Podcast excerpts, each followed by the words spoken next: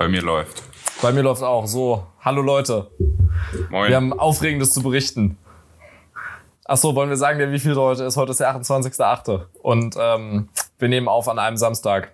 Und das ist Nils die und ich 16. Haben, Folge kontextlos. und es ist die 16. Folge kontextlos. Und Nils und ich haben, haben diese Aufnahme, die eigentlich um 13 Uhr stattfinden sollte, was wir beide verpennt haben. Weil wir beide gestern gesoffen haben. Ganz stark, ja. Wo ist ein bisschen verschoben worden. Dann haben wir gesagt, ja, okay, wir nehmen um, um 15 Uhr auf. Dann ist, ist, uns, ist uns aufgefallen, ah, nee, okay, da ist Formel 1 Qualifying. Und dann hat sich Formel 1 Qualifying gedacht, okay, ich werde jetzt mal ganz wild. Und, Und da- zwar- wer- erstmal haben sie sich gedacht, sie dauern heute mal ganz lange. Erstmal, sie dauern ganz lange und da hat auch ein bisschen die Wetterfee was mit zu tun, muss man sagen. Und insgesamt, äh, ja, darüber wollen wir jetzt erstmal kurz. Äh, ah nee, warte mal. Wir, wir, bevor hier äh, das, das Ganze thematisch zu tief wird, sagen wir deswegen nach ganz verwirrter Einführung herzlich willkommen bei Kontextlos mit Nils und Johnny.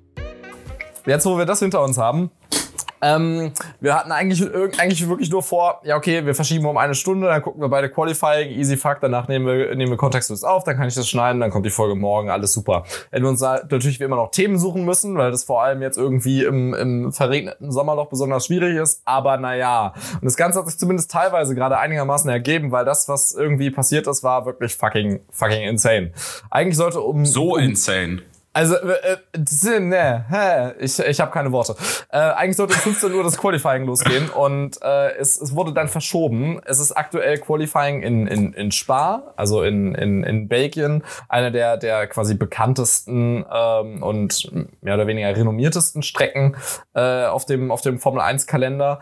Ähm, und da haben, schätze ich mal, haben die meisten Leute auch irgendwie schon, schon was von gehört. Und Belgien hat aber natürlich, ähnlich wie Deutschland, ganz schön beschissenes Wetter aktuell. Und das hat dazu geführt, dass auf dieser Strecke äh, erstmal die Strecke halt ne, dicht war und sich der Start verzögert hat äh, um fast eine Stunde. Also die, die, der, der, bis die ersten Autos losfahren konnten.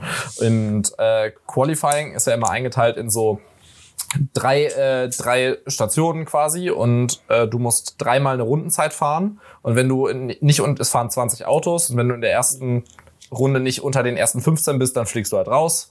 Und wenn du in der nächsten Runde nicht unter den ersten 10 bist, fliegst du raus. Und die letzten 10 fahren dann im dritten Qualifying quasi um die äh, um, um ihre wirklichen Startplätze und der Rest ist halt so, wie sie äh, in der Reihenfolge, in der sie rausgeflogen sind. Ähm, und das Ganze war sehr äh, zerstückelt, weil es zwischendrin immer wieder heftig angefangen hat zu regnen. Ähm, Qualifying 1 lief noch ganz gut, äh, sind die ersten fünf rausgeflogen und dann ähm, wurde es schon ganz schön, ganz schön tricky von den, äh, von den Umständen her. Qualifying 2 lief dann auch noch einigermaßen gut durch und als man dann ins dritte startete, sagte, äh, sagte der, der uns allen bekannte Sebastian Vettel, okay, das ist ganz schön, äh, es ist ziemlich gefährlich hier draußen. Wir sollten sagte eigentlich die ganze Zeit im Radio Red Flag, Red Flag. Genau, Red Flag, Red Flag heißt im Prinzip einfach abbrechen, warten, bis es besser wird und dann neu starten. Dafür ist der, der Renndirektor äh, verantwortlich. Es gibt immer einen quasi Track Director, der, der ist quasi der Chef dieses äh, des Circuits. Da komme ich gleich nochmal drauf kurz, äh, kurz zu. Und es gibt den Renndirektor der, der Formel 1. Ähm, Michael Masi heißt der und der ist im Prinzip dafür verantwortlich, solche, solche Entscheidungen zu treffen. Also der runnt die Show am Ende des Tages. Äh, und das Rennen wurde aber nicht abgebrochen. Und äh, etwa eine Minute später, nachdem Sebastian Vettel eben sagte, ja, wir müssen das hier abbrechen, der Mann ist natürlich schon einigermaßen erfahren in dem, was er tut. Ähm, Sollte man meinen, der äh, kennt die äh, Strecken mittlerweile, glaube ich, alle ganz gut. Würde ich mal behaupten. Genau. Und Spa ist natürlich immer so ein besonderer, äh, ein besonderer Punkt, weil Spa ist äh, auf jeden Fall quasi der äh, die Heimat meiner Lieblingskurve oder meines Lieblingskurvenkomplexes von Biologisch. allen Rennstrecken überhaupt. Genau, der der Orange äh, Radillon Komplex. Das heißt, äh, es ist eine unfassbar schnelle Kurve, die in ein, in ein Tal führt. Also äh, du hast eine sehr, sehr schmale Straße, die dann einen, den Berg runter einen leichten Schwenker nach links macht. Das ist im Prinzip Eau Rouge. Und ähm, wenn du im Fuße des Tals bist, führt die äh, führt eine weitere Kurve eben n, über einen Schlenker nach rechts in so einer S-Form den Berg wieder hoch. Das ist dann ist dann Radillon. Und ähm, Diese Kurve ist wirklich, wirklich unglaublich. Also wenn man das quasi in einem Computerspiel schon nachmacht, hält man quasi Luft an, während man da durchfährt, weil es ist halt wirklich eine 300 km/h Kurve.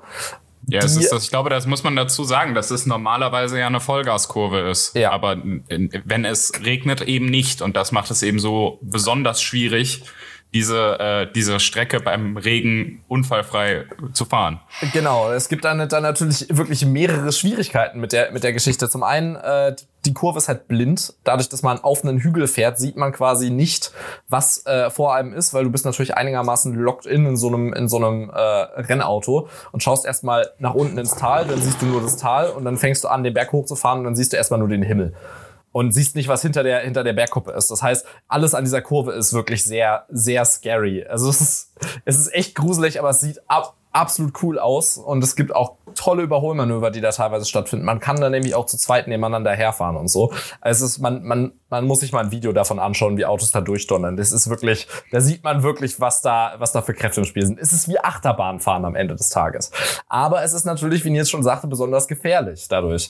Ähm, die Problematik ist im Regen, dass sich äh, unten im Tal natürlich ein bisschen das Wasser immer sammelt, wenn der Regen da den eben entsprechend runterläuft und man fährt quasi, man hat immer wieder mehrere Lastenwechsel im Fahrzeug, während man durch diesen äh, Komplex fährt. Lastenwechsel heißt einfach quasi, wo ist, äh, wo wird dein, dein, das Gewicht des Fahrzeugs hingetragen und welche Reifen werden davon belastet im Prinzip. Also wenn man eine Rechtskurve fährt, dann werden ja die äußeren Reifen belastet, so ganz easy. Das, das Gewicht schiebt sich dann halt dahin. Und das heißt, man verliert da das Auto ganz schnell. Das ist ja alles schön und gut, dafür gibt's ja Sicherheitsstandards in, äh, in, in, in, der, in der Formel 1. Problem ist, Spaß eine ziemlich alte Strecke alte Strecken haben, werden an andere Standards gehalten als, äh, als, als neuere, weil wenn man mit 300 äh, kmh Gefahr läuft, einen Unfall zu bauen, dann ist man in den meisten Fällen theoretisch, wenn man irgendwo reinknallt, Matsch. In einem normalen Auto zumindest. Das hast du schön gesagt. Das habe ich wirklich sehr schön gesagt, muss man sagen. Ja. Äh, jetzt, jetzt ist es so, dass, äh, dass man, wenn man sich äh, jetzt beispielsweise, beispielsweise an Monaco denkt, was ja eine Strecke ist, die eigentlich jeder kennt, da ist halt überall eine Wand. Also das die, halt die ganze Strecke ist Wand, weil es aber auch einfach ein Citykurs ist. Ja, also, genau. Also es, es gibt es gar keine Möglichkeit, Auslaufzonen zu schaffen. Genau. Und, aber normalerweise will man halt eigentlich immer besagte Auslaufzonen haben, ähm, wo dann entweder äh, Asphalt ist, damit man den eben äh, die Traktion bewahren kann und wenn man die Kurve nicht kriegt, die Kurve noch zu Ende fahren kann. Oder da ist halt Gras, wo man dann meistens einigermaßen äh, weiterschlittert. Oder man hat halt eine sogenannte Gravel Trap, also einfach eine Kiesgrube, äh, die dann dafür sorgt, dass wenn du von der Strecke fliegst, dein Auto einfach verlangsamt wird. Jetzt ist es so, dass man in Spar aktuell eigentlich nichts hat, sondern man hat kurze Auslaufzonen, irgendwie das sind, sind so 15, 20 Meter. Das ist eigentlich nichts, wenn du äh, drohst, aus einer Kurve zu fliegen, die äh, zum Großteil asphaltiert sind und danach kommt halt eine, kommen, kommen halt die, die, die Wände, im Prinzip die Leitplanken. Ja, wobei und, das, glaube ich, da auch so ein bisschen Natur, äh, naturmäßig so ist, dass es auch, glaube ich, einfach schwierig wäre, wirklich welche zu schaffen, weil die ja, Strecke ja, ja so in den, in den Berg hinein gebaut genau. ist dass du halt am Ende, ich finde das auch sehr impressive übrigens, ich bin da mal lang gefahren ähm, über die über die Autobahn. Mhm. Die geht so, die geht so äh, oberhalb der Strecke vorbei und das ja. ist äh, wahnsinnig äh, krass zu sehen, wenn man da äh, wie hügelig es auch ist. Ja, wie, ne? wie hügelig einfach, ich weiß nicht, also diese Autobahnen in, äh, in Belgien sind ohnehin, wir haben ja in Deutschland tendenziell größtenteils sehr flache Autobahnen. Was ja diese Auto ja, und diese Autobahnen in Belgien sind teilweise echt richtig, richtig bergig. Und gerade in dem Bereich, da hast du echt so, äh, da fährst du echt der, auf der Autobahn wirklich Berge runter. Da denkst du dir, was los? Also es ist schon, äh, schon nicht ohne da. Und da wird, wird einem erstmal so richtig diese Landschaft bewusst, in der diese Strecke liegt. Ja, in Wallonien. ja. Und, so ist das äh, halt ja, ein bisschen, bisschen hügelig. Äh, jedenfalls ist es eben so, dass, wie, wie jetzt gerade sagte, ähm, man kann ja da nur schlecht eine Auslaufzone hinmachen, ohne den ganzen scheiß Berg zu versetzen. Und deswegen steht da, ist da quasi ein Berg und da steht eine Tribüne drauf, der ist halt mehr oder weniger im Weg. Ähm, was jetzt immer was jetzt immer wieder passiert, weil dort keine Gravel Traps sind, in den 90er Jahren war da noch, war da noch Kies. Ich weiß nicht genau, weswegen das entfernt wurde. Wahrscheinlich, weil man die Strecke für eine andere Rennserie qualifizieren wollte. Also man muss immer gewisse Mindeststandards erfüllen und wahrscheinlich haben sie die deshalb umgebaut. Ähm, jetzt ist es so. Ich schätze auch, vielleicht liegt das auch daran, dass halt wirklich äh, in der äh, in dem ganzen Komplex relativ häufig so äh, relativ häufig überholt wird und daher entsprechend, wenn du leicht abkommst und stehst direkt, stehst direkt im Gravel, bist du direkt ja. raus. Ich glaube, ja. das ist einfach der Punkt, dass du häufig ja hast, gerade in der, in den ersten Runden, gerade in der allerersten Runde hast du ja häufig, weil es geht ja vom, vom Start weg, geht's quasi um eine Kurve und dann fährst und? du über die, äh, über die alte Startzielgerade und über die fährst du dann nämlich auf diesen Kurvenkomplex zu. Und genau. das heißt, die Autos sind alle noch sehr, sehr nah beieinander. Und ich glaube, dass man einfach vermeiden will, dadurch, dass man dort keinen Kies hat, dass man, äh, dass die Autos quasi äh, reihenweise rausfliegen, weil wenn du einmal im Kies stehst, ist es ziemlich schwierig, da wieder rauszufahren. Genau, dann musst du, dann kannst du in den meisten Fällen sowieso dein Rennen beenden. Das kann einer ja. der Gründe sein, weswegen sie, sie das quasi geändert haben. Jetzt ist aber eben dadurch so, dass das, was meistens passiert, durch die, durch die Strecken- und Leitplankenführung auf dieser Strecke, was jetzt auch wirklich häufiger passiert ist in, in den letzten Jahren und allein schon dieses Jahr mehrfach, ist, dass ähm, ein, äh, dass, dass man ordentlich durch Rouge durchkommt, viel, viel Schwung sammelt und dann die äh, Kontrolle über, de, über das Fahrzeug verliert, sobald man anfängt, in die Radillon hochzufahren, also in den, den, den Berg äh, im Prinzip anschneidet. Und dann knallt man gerade, gerade heraus in die Leitplanke, die diese S-Kurve begleitet, was einen auf die, äh, auf die von, von der linken Seite der, der, der Strecke auch wieder zurück auf die Fahrbahn äh, katapultiert, weil man eben von der Leitplanke einfach abprallt mit seinem Fahrzeug. Und ja. dann rutscht man entweder auf die Strecke und bleibt dort liegen mitten auf der Strecke, wo dann die äh, weiteren äh, anderen Fahrer, die dir folgen, in dich reinknallen. Oder man rutscht in die Auslaufzone der nächsten Kurve, wo Fahrer, die sich vielleicht erschrecken oder auf äh, dem Öl, das du hinterlassen hast, quasi ausrutschen in Anführungszeichen. Wo die hinausweichen, ja. Wo die hinausweichen und dann in dich reinknallen. Und das, äh, was jetzt in letzter Zeit passiert war, ist, äh, ist, dass beispielsweise 2019 eben der Formel 2-Pilot äh, Antoine Hubert äh, dort eben umgekommen ist, weil ihm genau das passiert ist. Er ist in die Leitplanke geknallt, zurück auf die ähm, Strecke geflogen und wurde dann geT-boned. Also während sein, sein, sein, sein Formel-2-Auto, die auch enorm sicher sind eigentlich, äh, Querstand, ist ihm einfach jemand direkt in die Seite gefahren und er hat das leider nicht überlebt. Der andere Pilot, der in ihn reingefahren ist, fährt inzwischen wieder Formel 3, aber hat sich auch noch nicht wieder ganz davon erholt. Ähm, und äh, bei den diesjährigen 24 Stunden von Spa ist der äh, ist ein Testfahrer oder der Ersatzfahrer von von von Williams, also von von einem Formel 1 Team, Jack Atkin, absolut cooler Typ, äh, auch mehr oder nicht verunglückt. Also er ist dabei nicht umgekommen, aber hatte auch einen Unfall in derselben Kurve, wo wieder genau das gleiche passiert ist. Und jetzt zuletzt war es so, dass äh, in der W Series, also einer der äh, Begleitserien äh, der Formel 1, ähm, in der nämlich nur Frauen fahren, also es gibt, äh, gibt quasi der, der, diesen Formelzirkus, der immer durch, durchs, durchs, durch die Länder zieht, wo Formel 1, Formel 2, Formel 3 und, äh, und halt die W-Series fahren. Ähm, sechs Formel äh, W, äh, W Pilotin, ich weiß gar nicht, ob das richtig gesagt ist, so ähm, auch rausgeknallt sind, alle an derselben Stelle und heftig ineinander ge, äh, ge, äh, geschantet. Und eine dieser Pilotinnen liegt auch nach wie vor noch im Krankenhaus. Also es scheint wohl alles nicht, scheint nicht super schlimm zu sein, aber äh, schlimm genug, um nach äh, über 24 Stunden das, das Krankenhaus noch nicht verlassen zu haben. Ja. Und jetzt ist eben bei dem, bei diesem Qualifying, nachdem Sebastian Vettel sagte, okay, das ist zu gefährlich hier mit dem, mit dem aktuellen Regen. Die waren auf, äh, die Fahrer waren alle auf Full Wets, also auf den, den heftigsten Regenreifen, die es gibt ähm, auf der Strecke, äh, ist Lando Norris, ein, ein äh, junger McLaren-Pilot, äh, von der Strecke geflogen und auch sehr heftig. Es sah äh, richtig übel aus, wie er sich da. Richtig schlimm aussah. Man muss das, glaube ich, nochmal genau erklären, weil du fährst halt diese, diese langgezogene Kurve da hoch, den Berg die fährst du quasi eigentlich nicht so richtig wie eine Kurve, sondern du fährst sie mehr wie eine Gerade. Das heißt, du fährst wirklich von ganz außen nach ganz innen und bist wirklich total nah an den Curbs. Und ich glaube, dass das einfach so der Punkt ist, wenn er halt im Regen dann über einen Curb rutscht, dass du sofort fliegst. Das ist nicht mehr, das ist, ist Lando Oder, immer passiert. Lando ist das? einfach. Nee, Lando ist es jetzt nicht passiert, aber ich ja. glaube, das ist generell die, die Gefahr, um da nochmal drauf zurückzukommen, mhm. weil du einfach häufig siehst du dann, und die fliegen wirklich quasi, dann knallen sie irgendwo in die Leitplanke und fliegen dann auf der Strecke weiter. Genau. Ja, ne, das ist, also das ist halt ziemlich krass. Die Fahrzeuge werden einfach nirgendwo anders hingeleitet. Und jetzt ist natürlich die Sache, dass alle Fahrer und alle Zuschauer lieben diese Kurve oder lieben diese beiden Kurven, muss man dazu sagen. Es ist, also es fährt, es fährt sich unfassbar, wenn man, wenn man sieht, wie Fahrer da durchfahren und man sieht quasi, äh, quasi deren Helmkameras. Ähm, hat man gestern bei Fernando Alonso noch, noch gesehen. Das ist, man hält da den Atem an, aber es ist einfach ein, muss ein unfassbares Gefühl sein. Auch einfach so ein bisschen das, wofür man den Sport macht in der Hinsicht. Und es sieht einfach unfassbar cool aus von außen. Ähm, aber mhm. trotzdem passiert einfach immer so viel Scheiße in dieser, äh, in dieser Kurve. Mit den aktuellen äh, Fahrzeugen ist man halt einfach so, sch äh, so schnell und selbst mit den aktuellen Sicherheitsvorkehrungen, die wirklich enorm sind, hat man trotzdem immer noch große Gefahren. Und jetzt ist natürlich immer die Frage, ja, okay, was macht man in, in, äh, mit dieser Kurve, dass sowas nicht mehr passiert? Was jetzt heute im Qualifying passiert ist, war ein bisschen eine andere Geschichte, weil da das Rennen hätte einfach abgebrochen werden, werden sollen. Ja. Ähm, weil einfach zu viel. Äh, ja, das ist also, ich glaube, die, die, man muss das nochmal so ein bisschen trennen. Also, dass bei zu viel Regen man das Rennen unterbrechen muss, ist gar keine Frage. Aber das, äh, der zweite Punkt ist halt, was macht man generell mit der Kurve? Aber ja. äh, heute, wir, wir müssen zu heute zurückkommen. Wir sind schon viel zu lange am Labern darüber.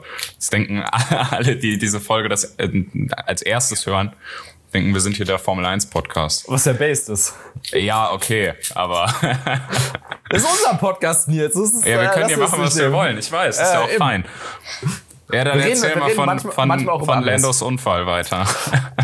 Ja, also was, was äh, Lando im Prinzip passiert ist, ist, dass er, sobald er den Berg angeschnitten hat, wieder hochzufahren, ungefähr auf der Hälfte dieser S-Kurve, ähm, da wo man quasi gerade noch auf der Höhe ist, dass vor einem theoretisch die Leitplanke ist, wenn man geradeaus fährt, ähm, hat er mit den Hinterrädern die, die Traktion verloren. Das heißt, quasi sein Heck hat versucht, ihn auf der, auf der äh, Außenseite der Kurve zu überholen, also link, links in der Jogginghose links an ihm vorbeizuziehen. ähm, er hat das Ganze noch, noch korrigiert, also hat dabei hat quasi heftig nach links eingeschlagen, um das, um das eben zu fangen und das Auto wieder gerade auszurichten. Ähm, und in der Situ in so einer Situation hat man dann schnell den sogenannten Tank Slapper. Das ist im Prinzip einfach, wenn du überkorrigierst oder das Auto quasi zu viel Wucht hat, du die äh, du das Auto zwar wieder gerade ausrichtest, aber halt überkorrigierst. Und, und dementsprechend ähm, du quasi so einen so einen Kickback-Effekt in die andere Richtung genau, hast. Genau, also wie so ein Pendel schwingt das Auto dann, ja, äh, schwingt das Fahrzeug genau. dann um. Ähm, das heißt, er wäre theoretisch rückwärts aus der Kurve geflogen, hat aber korrigiert und ist deswegen vorwärts in die falsche Richtung in die Bande geknallt. Ähm, ist dort ein paar Mal abgeprallt, hat sich einmal über die Strecke gedreht und äh, ist nach hinten rausgeflogen. Dabei, das deswegen, sah schon ziemlich übel aus. Also ich muss sagen, ich war wirklich sehr, sehr froh, vor allem weil er auch die Hände am Lenkrad gelassen gelassen hat, ja. war ich nachher sehr, sehr froh, dass er da wohl nur mit ein paar, ein paar kleinen, äh, kleinen Blessuren und ein bisschen Schmerzen an den Armen äh, aus ja, dem Auto geklettert ist. oder so.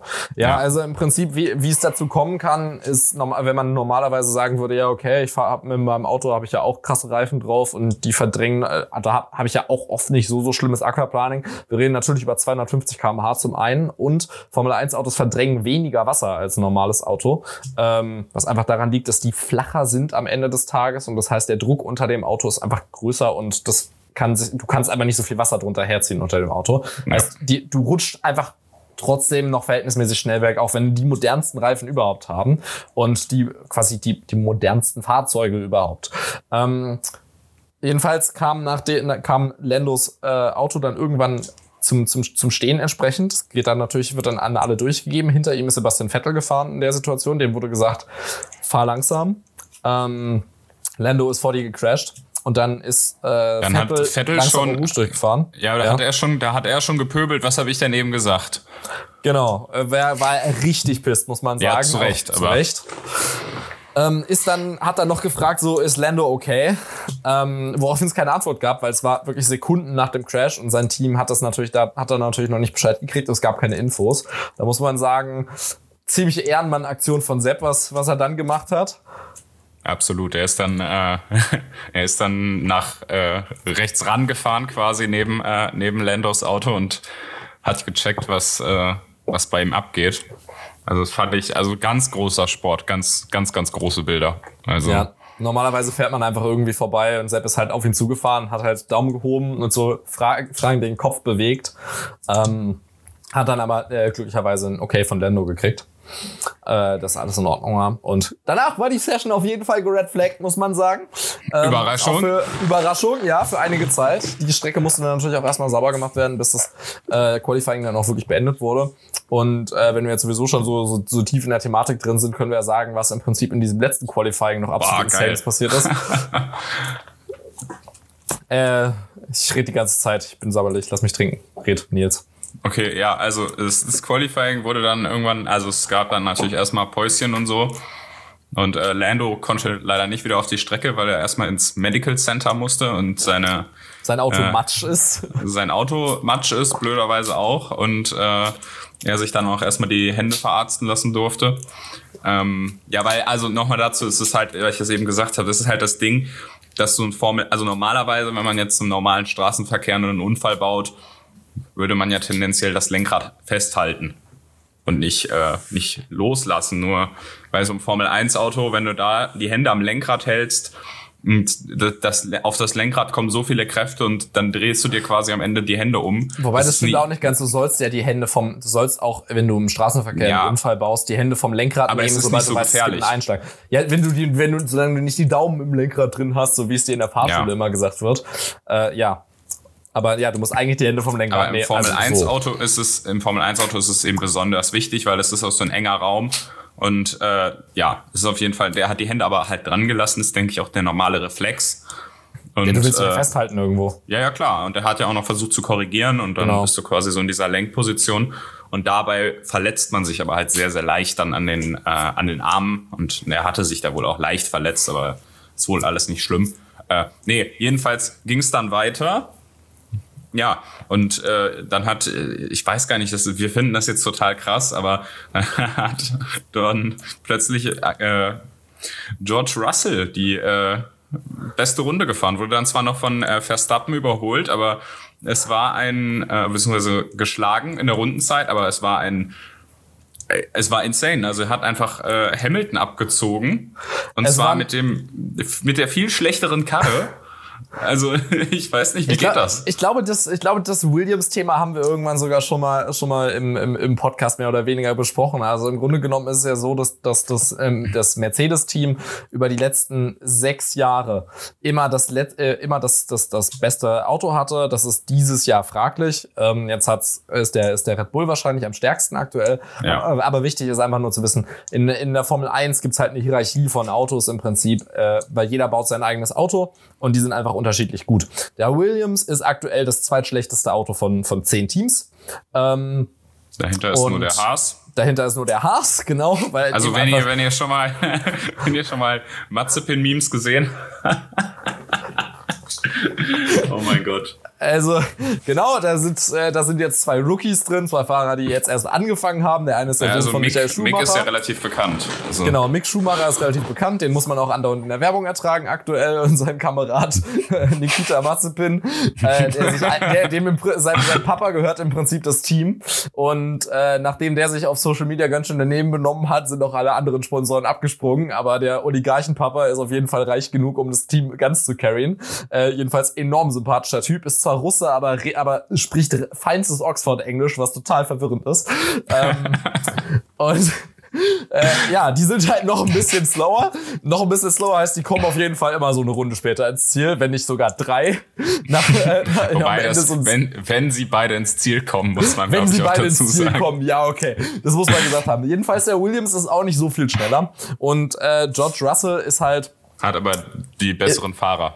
Genau, die haben die besseren Fahrer, auch wenn der eine auch quasi ein eingekaufter Fahrer ist. Ja. Ähm, und äh, bei, bei Williams ist es so, dass eben George Russell der eine äh, junge Pilot ist, der auch von Toto Wolf gemanagt wird. Jetzt werden es ganz schön viele Namen hier. Toto Wolf ist der Teamchef und quasi äh, ein, zu einem Drittel Besitzer von dem, äh, von dem Mercedes Formel 1 Team.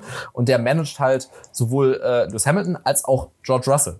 Und ähm, Jetzt war immer die Frage, okay, wird der, äh, wird der aktuelle Teamkollege von Lewis Hamilton, Valtteri Bottas, abgesetzt werden und durch George Russell, der wirklich sein, der wirklich, das ist kaum, wenn man sich nicht, nicht, nicht so ein bisschen äh, auskennt, das ist unfassbar, was der mit diesem Auto anstellt. Also der durfte Ende des vergangenen Jahres durfte der ja auch schon ein Wochenende für Mercedes fahren. Als äh, ich glaube, es war war das Hamilton Corona Infektion ja, oder genau. so, glaube ich. Hatte hatte Corona äh, hatte Corona, glaube ich und genau. äh, da ist er ist er für ein Rennen in Sakir gefahren und hat äh, Valtteri Bottas, also Hamiltons Kollegen, sowas von alt aussehen lassen. Also er hat ihn quasi dreimal nachdem das Team was äh, abgefuckt hat, wieder überholt. Ähm, was wirklich eine enorme Leistung war. Und trotzdem hieß es jetzt immer so, ja, ja, wir sind super zufrieden mit, äh, mit Bottas und der wird noch nicht ersetzt werden. Ähm, und was jetzt im Prinzip passiert ist, ist, dass, dass im, im quasi mit schlechtesten Auto äh, George Russell seinen hoffentlich zukünftigen Teamkollegen einfach outqualified hat. Und klar im Regen, aber es ist, das ist, das ist wirklich ja. unfassbar. Also, was für eine, was für eine unglaubliche Runde. Also es, es war wirklich, puh. wirklich irre. Also er hat zwar den, äh, den zweiten Sektor verloren gegen Hamilton, im direkten Vergleich. Aber, also das äh, zweite, auf dem zweiten Drittel der Strecke war halt langsamer. Genau.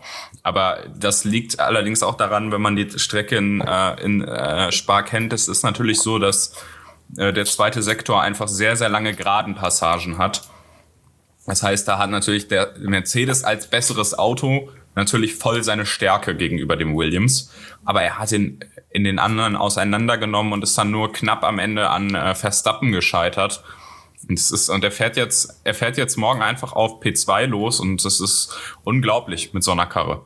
Ja, also, also, das wird ein, das wird ein sehr wildes Rennen werden. Und Nils hat ja vorhin schon beschrieben, ähm, weswegen die die Lage von Eau Rouge so äh, so prekär ist eigentlich, weil man, weil es so einfach direkt hinterm Start ist und alle alle Fahrzeuge noch so nah aneinander sind. Und was wir da sehen werden, ist ein äh, ist ein ein Williams der da eigentlich gar nicht hingehört, nee. der losfährt und äh, nach den ersten oder in der zweiten Kurve voraussichtlich mit einem Mercedes und einem Red Bull kämpfen wird. Äh, was Teams sind, die eigentlich das mehr als dreifache Budget haben.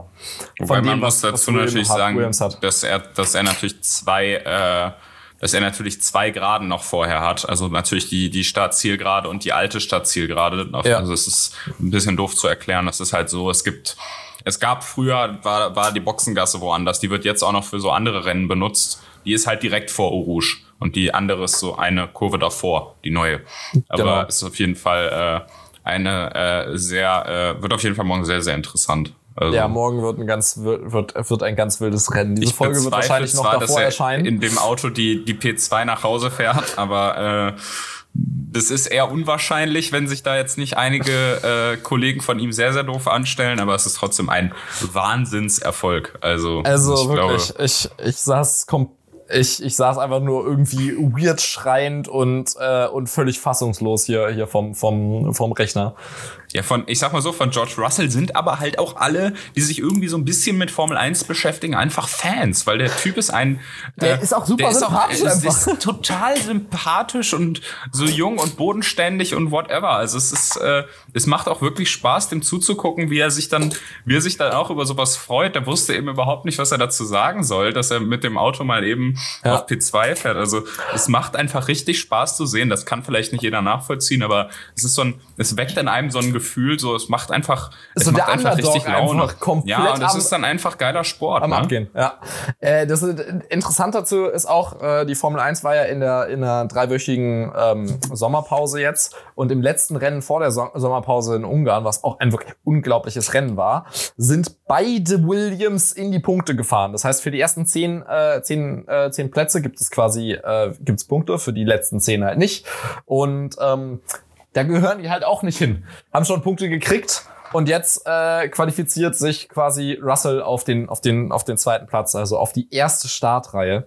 Ja. Ähm, und das ist einfach, das ist einfach unglaublich. Was ein bisschen traurig ist, ist, dass halt Lando Norris, der eben gecrashed ist, ähm, eigentlich, es sah eigentlich so aus, als würde er diese, den, den, den, den, den ersten Startplatz holen. Ähm, ja, er hatte, er stand auf Platz eins, als er gecrashed ist. Er stand durchgehend auf Platz eins und war auch so anderthalb Sekunden sogar vorne.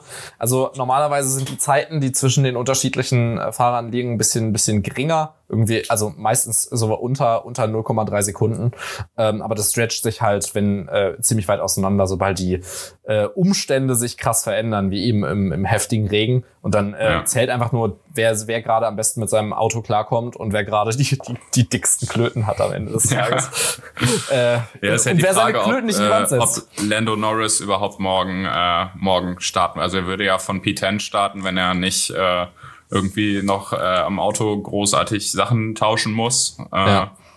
Und also wenn er Getriebe oder Motor tauschen muss, dann, äh, was ich jetzt nicht vermute nach dem Crash, weil es eigentlich nur äh, Karosse ist, was da kaputt gegangen ist, aber er davon ist halt eine ganze Heck Menge. Auch schon ziemlich heftig eingeschlagen. Also es kann ja. sein, dass das Getriebe dabei kaputt gegangen ist. Also das okay. hinterste am, am, am Auto ist immer das, also an, bei, bei Formel 1 Autos ist es so, dass quasi das allerhinterste, was du dran hast, ist halt der Spoiler und die die Rear Crash Structure, das ist einfach so ein im Prinzip Pinöppel, der hinter den hinter den Rädern rausschaut, ähm, wo das wo das äh, Licht, was die anderen Fahrer äh, sehen, wenn sie einem, hinter einem herfahren dran ist.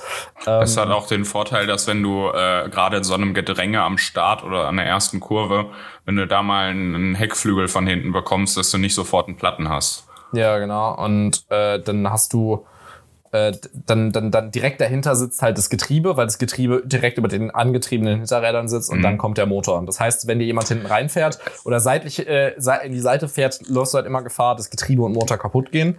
Ja. Ähm, und wenn du ein Getriebe oder einen Motor austauschst, ähm, vor einem Rennen ist es halt immer so, dass man eine Grid Penalty kriegt, also von weiter hinten starten muss, weil die Teams natürlich nicht mehr Motoren verschleißen sollen, als sie eigentlich äh, als als eigentlich erlaubt ist.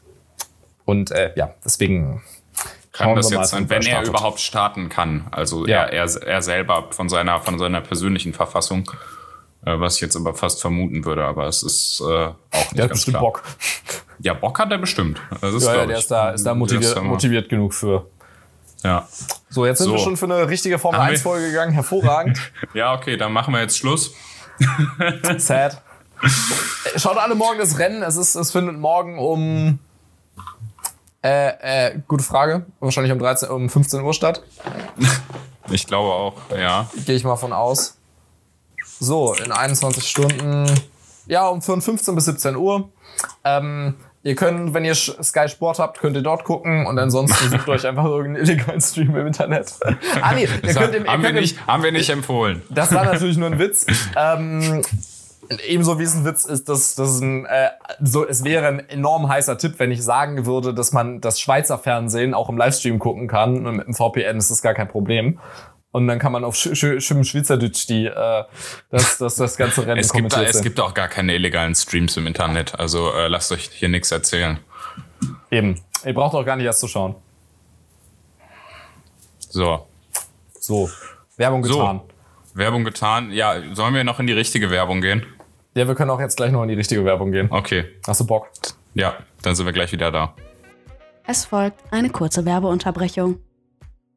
Wie ihr vielleicht wisst oder vielleicht nicht wisst, ist äh, Keep It Liberal ja vor einigen Tagen ein Jahr alt geworden. Also unsere Gründung liegt inzwischen schon ganz schön, ganz, ganz schönes Stückchen zurück.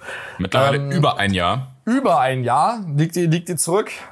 Du, warum unterbrichst du mich nie jetzt? Schweinerei. Ach so, Jedenfalls zur Feier dieses äh, unseres Geburtstages haben wir als Liberale eine entsprechende liberale Themenwoche bei uns gestartet und schreiben äh, in dieser Woche jeden Tag zu einem Zukunftsthema, das man mit liberalen Lösungen in Angriff nehmen könnte. Das Ganze läuft noch bis morgen, also morgen kommt der letzte, letzte Artikel, der diese Themenwoche ausmacht und entsprechend ist die Contentdichte auf Keep It Liberal gerade wirklich sehr hoch. Es sind äh, interessante Themen dabei. Und schaut doch einfach mal bei Keep It Liberal vorbei und lest, was euch da so von Platz kommt. Das war's mit der Werbung. So, nachdem wir jetzt einen langen, langen, langen Block Formel 1 hatten und ich hoffe jetzt, dass nicht alle abgeschaltet haben, müssen wir, müssen wir jetzt nochmal unsere persönliche rote Socken-Kampagne starten. Johnny, hast du Angst vor Rot-Rot-Grün? Es geht. Ich mag Deutschland, ja. Aber mit Rot-Rot-Grün käme natürlich sofort, also wirklich sofort ein absolutes Tempolimit und damit würde auch ich sofort dieses Land verlassen. Das wurde ja schon was ja based ist. Ja, was ja based ist. Und ähm, entsprechend, ja, kommen die halt ohne mich aus. Also du hast einfach Angst vor dem Tempolimit.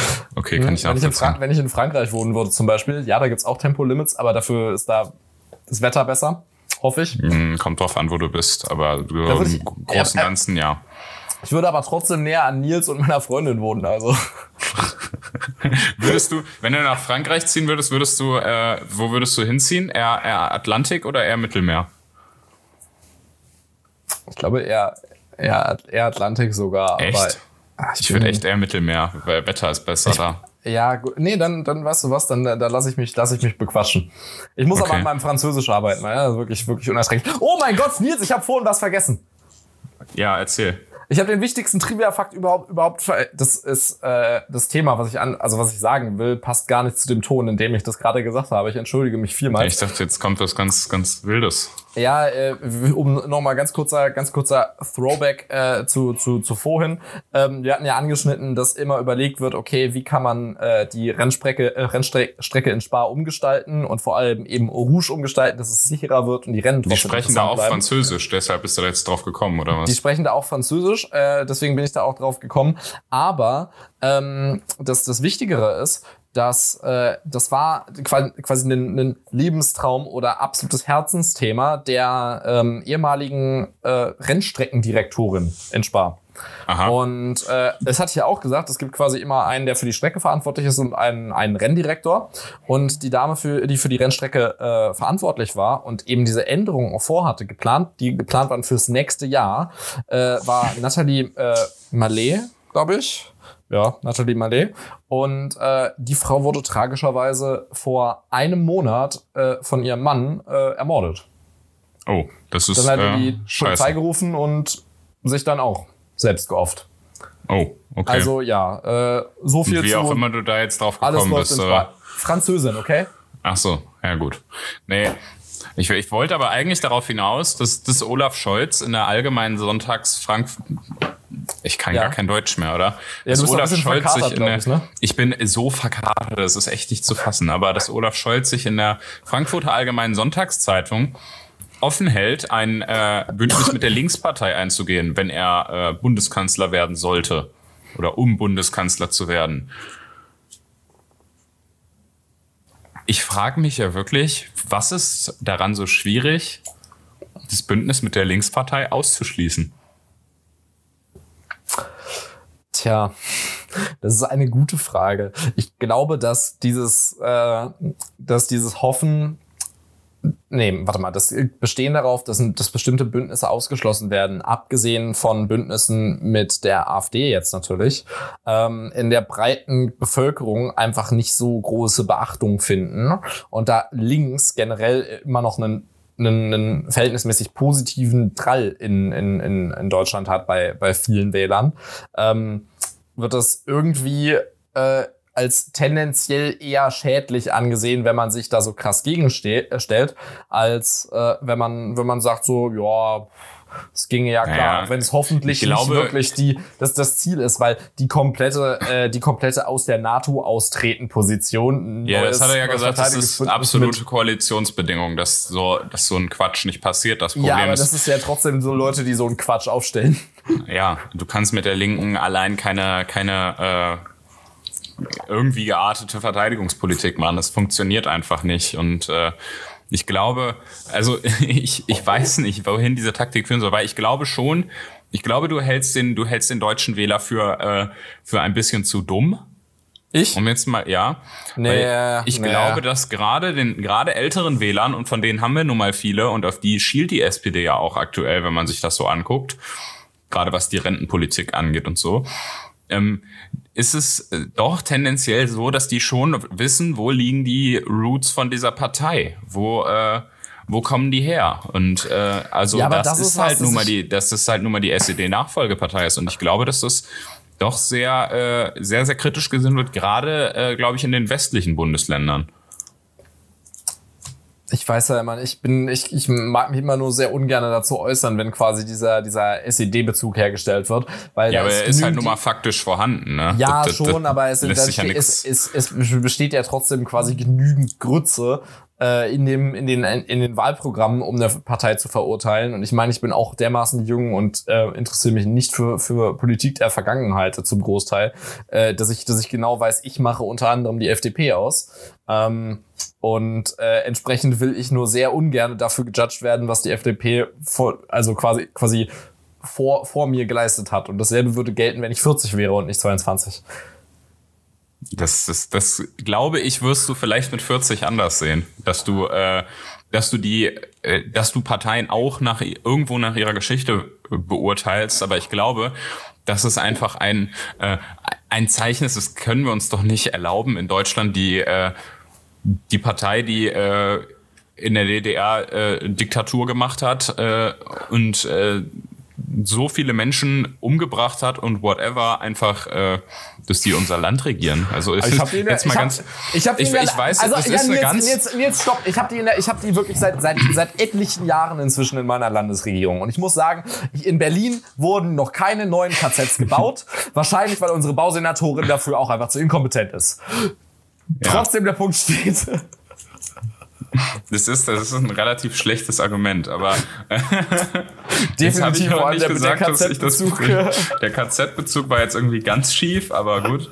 Äh, nee, es ist halt definitiv, also ich muss sagen, ich kann diese, diese Taktik von Scholz total verstehen, weil der will natürlich auch seine, seine linke SPD-Basis jetzt nicht irgendwie die SPD steht, glaube ich, jetzt aktuell so geschlossen da wie lange, lange, lange nicht. Also ja, weil, machen, es, weil, weil Eskia und, und der andere im Keller sind. Ja, weil Eskia und der andere im Keller sind und äh, die anderen so, diese, diese sonst noch prominenten, sehr linken, so Kevin Kühnert und so, sich sehr, sehr vernünftig geben. Ja. Derzeit, aber es ist halt, glaube ich, einfach so ein bisschen der, der Punkt, dass äh, dass Olaf Scholz einfach äh, kein Interesse daran hat, jetzt so, so eine Debatte unnötig, äh, unnötig aufzumachen in der SPD, weil ja, ja. ganz klar Saskia Esken ja gesagt hat, dass sie offen ist für dieses Bündnis. Und ich finde es, ich finde es aber einfach wirklich schwach von ihm, dass er einfach, er, er stellt immer so inhaltliche äh, Forderungen auf, dass das transatlantische Bündnis wichtig ist, dass man festes Bekenntnis zur NATO braucht. Das sind Sachen, die kannst du mit der Linkspartei niemals, niemals wirklich umsetzen. Ne? Ja, also stimmt, das, stimmt äh, auf jeden Fall. Stimmt auf jeden aber Fall. Dann, aber, dann, aber dass er trotzdem nicht sagt, dass er mit denen nicht regiert. Ich, also ich sehe den, ich sehe den, äh, den Punkt, warum er das macht. Aber ich finde, je öfter er sich in Interviews, weil er wird ja jetzt dauernd danach gefragt, mit Recht, Ne, Frau Baerbock wird nicht mehr gefragt, weil keiner mehr glaubt, dass die Kanzlerin wird. Aber Frau Baerbock. Äh, ja, aber weißt du, je öfter er sich da in Interviews so drumherum laviert, umso unglaubwürdiger finde ich das. Also ich finde, das ist einfach, es wirkt einfach so unfassbar unsouverän. Unglaubwürdig im Sinne von, er wird das, er würde das durchziehen oder er wird das sowieso nicht durchziehen? Also ich halte es für, äh, für politisch sehr, sehr, sehr schwierig, aber du kannst es natürlich nicht wissen. Also er hält sich das ja bewusst offen. Ich glaube, das ist einfach so ein bisschen der, der springende Punkt, dass ich glaube, dass er das ich bin mir da ziemlich sicher, dass er sich das würde. nicht ich bin mir da ziemlich sicher, dass er sich das eben nicht offen hält, sondern einfach nur den Beef in seiner ansonsten lol SPD-Partei äh, äh umschiffen möchte. Weil es ist ja das größte Problem mit der SPD ist natürlich eigentlich nicht, ob, er, ob wie sich wie sich jetzt Scholz an der Stelle dazu äußert, sondern dass man im Prinzip einen Seeheimer äh, einen, einen Seeheimer Kandid äh, Kanzlerkandidaten hat, der auch, ein, der auch einen guten Job macht aktuell, auf jeden Fall den stabilsten von allen Kanzlerkandidaten ähm, und dem, mit dem man auf jeden Fall eigentlich arbeiten könnte, der aber trotzdem natürlich für eine Partei äh, steht, die geführt wird von einem absoluten Trollteam. Also von einem, einem, einem äh, Link, äh, ich meine, ich erinnere an den, von, an den zwei, Von zwei absoluten ja, linksradikalen Dilettanten. Also wer Sozialismus negativ konnotiert, der hat einfach irgendwas nicht verstanden. Nee, der hat einfach keine Ahnung, so. Der hat einfach keine Ahnung, so. ja, also äh, mehr, mehr dazu muss man muss man muss man nicht sagen. Also ich habe ich habe ich persönlich halte mich für nicht komplett bescheuert und ich habe gemischte Gefühle zum Sozialismus. Also ich bin mir echt nicht ich bin mir echt nicht sicher, ob das ob da nicht doch so ein Tick irgendwo noch dieser Hauch drin steckt, okay, wir halten uns das ernsthaft offen, weil es kann ja dieses oder jenes passieren. Es kann ja sein, dass es dass eine Ampel nicht geben wird. Es kann sein, dass die Grünen sagen, okay, wenn wir nicht regieren können, dann gehen wir nur in die Opposition. Äh, so Sachen, weißt du? Und ich glaube, dass da äh, einfach der Punkt ist, äh, dass man sich das irgendwo noch, äh, wobei mit den Grünen jetzt dummes Beispiel, weil die wären ja auch dabei, aber ja. dass man sich irgendwo das noch, äh, noch offen halten will, äh, diese äh, diese Option zu haben. Wobei es gibt in der SPD natürlich auch viele oder nicht viele. Also ich glaube aber, die SPD ist die äh, außen geoverteidigungspolitisch am breitesten aufgestellte Partei in Deutschland. Ja. die haben so Leute wie so völlig verlorene Idioten wie Mützenich und noch schlimmere.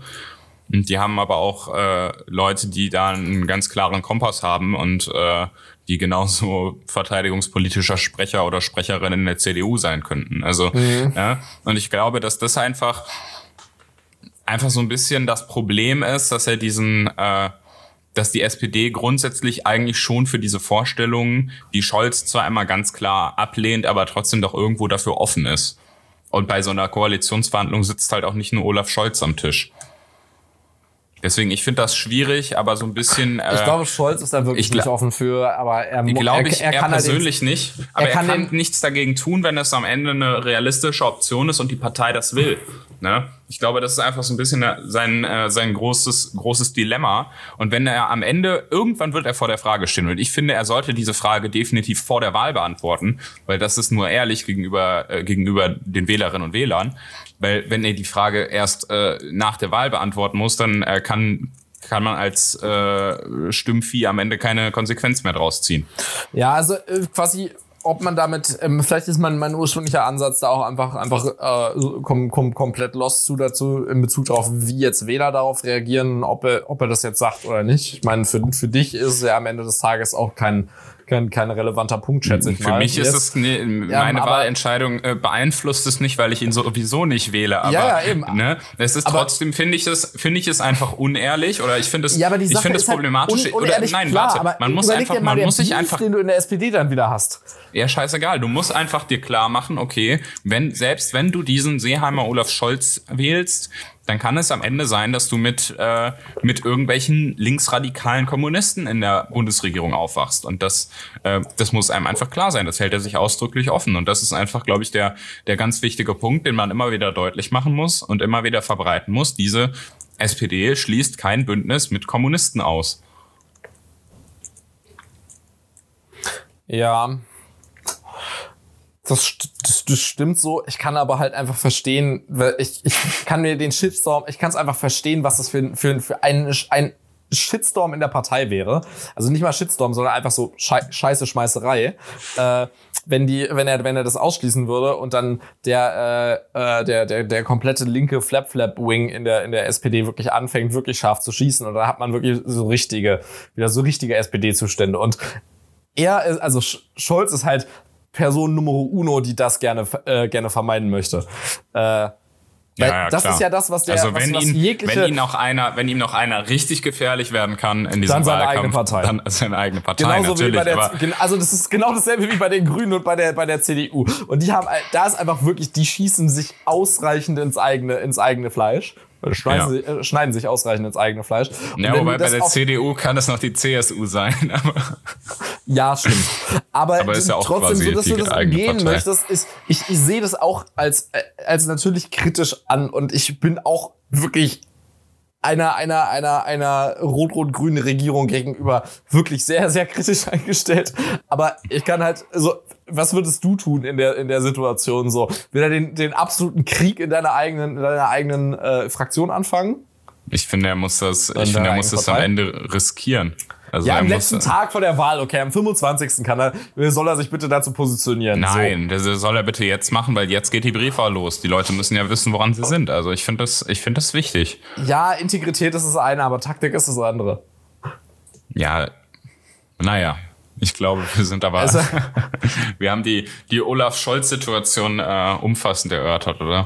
Ja, ja. Ich hatte letztens, habe letztens mit, äh, mit, mit, mit Henrik Beef gehabt, weil ich, weil ich zu sehr, weil ich zu sehr betone, dass ähm, Olaf Scholz äh, einfach der aktuell der, der Kanzlerkandidat mit der höchsten Kompetenzzuschreibung ist, weil die anderen einfach nur Inkompetenzzuschreibungen kriegen und er damit übrig Ja, weil die anderen einfach wirklich in diesem Wahlkampf, muss man sagen, einfach low performen und weil auch vor allem die Kampagne von der SPD, finde ich, ist auch einfach äh, von den dreien die beste. Die ist konservativ, aber funktioniert halt. Die ne? ist sehr konservativ, aber ja, und vor allem mit ihrem, mit ihrem äh, krassen Rot und äh, die bleibt einfach im Kopf und die haben, das habe ich da, vielleicht finde ich den noch, es gab einen ganz geilen Thread auf Twitter, der hat die, äh, die Fotografie beschrieben. Es gibt, da haben die sich nämlich richtig Gedanken gemacht. Normal wird so ein Porträt ja mit Teleobjektiv geschossen, das heißt aus etwas weiterer Entfernung. Ja. Ja, damit sich das Gesicht äh, nicht verzerrt durch die, durch die Linsen. Ja, die schießen aber bewusst mit Weitwinkel. Mhm. Weil dadurch natürlich äh, zum Beispiel, wo Scholz diesen Briefwahlumschlag in die Kamera hält, sieht natürlich einfach viel größer und so impressive aus mit so großen Händen und so. Ja, das Bild geht und halt das, vor dir auf. Ja, mhm. das, äh, das macht es so sehr dreidimensional und das ist, äh, glaube ich, einfach ein Punkt. Ich glaube, dass diese Plakate einfach gut im Gedächtnis bleiben und das, äh, also die Kampagne setzt echt Maßstäbe, das äh, kann man nicht anders sagen. Ja, plus Scholz hat sich bisher keine großen Fehltritte erlaubt. Ja, eben. Und das muss man ihm lassen. Er macht ja quasi einen kompetenten Job in der Hinsicht als er, er macht seinen seinen Job als Politiker und beispielsweise äh, er macht keinen er macht keinen mega Überperformer Job. Er er macht einfach einen, einen, so, einen soliden ja, Job und er macht vor allem keine dummen Fehler. Ja, aber genau. dieses über diese Rot-Rot-Grün Sache denke ich könnte er noch stolpern, weil das ist jetzt glaube ich so das Ding, das kann ihm noch gefährlich werden, das wenn er da weiter so unsouverän wirkt. Das wird das wird nicht das wird nicht reichen, um dem noch das Genick zu brechen in der Hinsicht. Das ist das ist einfach nie kein kein kein Skandal, der groß genug ist. Außerdem mm. übrigens ne, ne, ne, übrigens kurze Anekdote zu, zu Kommunisten in der, in der Regierung. Ich will die genauso, genauso wenig sehen wie du. Aber ich erinnere dran, dass wir, wer, wer für über lange Zeit unser Verfassungsschutzchef war. Ja, unser Verfassungsschutzchef. Ja, also, also ich möchte so auch keinen, keinen Rechtsradikalen der haben, der dem Verfassungsschutz vorsteht. Das ist, ist auch gar keine Frage. Aber äh, you know what I mean. Ja, also man, das Land steht auch noch nach, nach, äh, nach wirklich absolut unendlich enormer Scheiße in der Regierung über lange Zeit. Ähm, okay, wahrscheinlich mehr so, es war bis jetzt immer mehr so einfach gar kein Management und würde drohen, Management ja, in die komplett als, falsche Richtung zu kriegen. Besser als brutales Missmanagement, oder? Ja, schauen wir mal, ob da was da zustande kommt. ah gut, gucken wir mal. Ich glaube, wir gehen zu den Tweets der Woche über, oder? Ich glaube, wir gehen zu den Tweets der Woche über. Was ist denn dein, dein Tweet der Woche? Mein Tweet der Woche, ich fange an, das ist eigentlich so ein bisschen die, äh, die goldene Himbeere der Tweets der Woche. Ja. Ähm, von Kati auf Twitter at Kati-040202. Wir haben eben mit Oma 96 Jahre ihre Briefwahlunterlagen ausgefüllt. Oma sucht, wo steht die CDU? Mein Mann, Mutter, wir wählen die Grünen. Oma, nicht CDU. Mann, die Grünen sind die Besten und zeigt dir, wo die stehen. Oma, habe ich noch nie gewählt und kreuzt zweimal die Grünen an. ich ich finde es erstens so, also wirklich, wirklich unangenehm, sondern falls ich das wirklich so zugetragen haben sollte, so einer 96-jährigen so die Wahl äh, sozusagen vorzudiktieren. Äh, ich finde es, ich halte es fast für einen Paulaner, aber äh, ich weiß es nicht. Was, äh, du hast den mit Sicherheit auch gesehen, ne? Ja, ich habe vor allem, hab vor allem die, die, die ganzen, ganzen Parodien darauf sehr genossen. Ja. Ähm, vor allem, vor allem von, von, von Annika mit dem, mit, mit dem, wo ist denn hier Rum Cola? Und nein, Oma, wir trinken hier Fanta Korn. Fanta Korn bringt uns nach vorne. Oh mein Gott, ja. Insane. Aber äh, ja, also sehr guter Tweet, muss man auf jeden Fall mal sagen. Es hat, mich, hat mein Herz berührt und hat mich inspiriert, genauso wie es die Oma anscheinend zur Wahl inspiriert hat, angeblich. Ähm, das halt, wie, wie, wie äh, Markus, also unser Gastautor Markus, richtig, richtig anmerkte, das ist halt auch eigentlich, äh, also so eigentlich ist es Betrug, so jemanden so, so zu, zu seiner Wahl zu nudgen. Ist mhm. mehr so mhm. nudgen mit der Faust.